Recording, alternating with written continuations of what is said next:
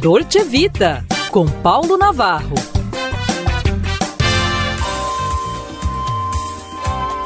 Olá, amigos. Em pauta, amigos curam.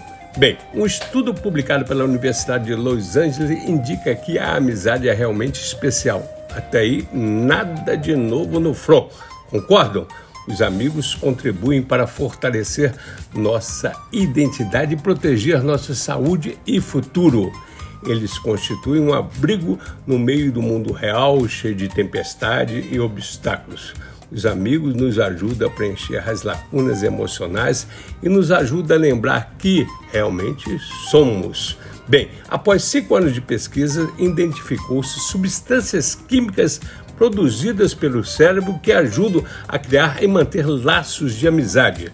Os pesquisadores ficaram surpresos com os resultados do estudo, quando o hormônio oxitocina é liberado como parte da reação ao estresse, os amigos sentem a necessidade de se agrupar. E quando os amigos se reúnem, é produzida uma quantidade ainda maior de ocitocina, endorfinas, dopamina e fenilanina, que geram entusiasmo e alegria. Reduz o estresse mais seguro e agudo e gera sensações prazerosas e divertidas. Acredita-se firmemente que amizade é sinônimo de vida mais longa. Pessoas que não têm ótimas amizades geralmente não gozam de boa saúde, não é mesmo? Concordam comigo aí? Bem, Portanto, ter amigo nos ajuda a não apenas a viver mais, mas também a viver melhor.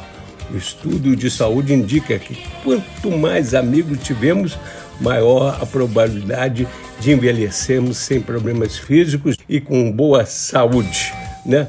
Observou-se também que a amizade ajuda a superar momentos críticos, como a morte do cônjuge ou de um parente próximo, e percebeu-se quem pode confiar em um ente querido ou em seus amigos reage e se recupera em menos tempo do que aqueles que não têm em quem confiar.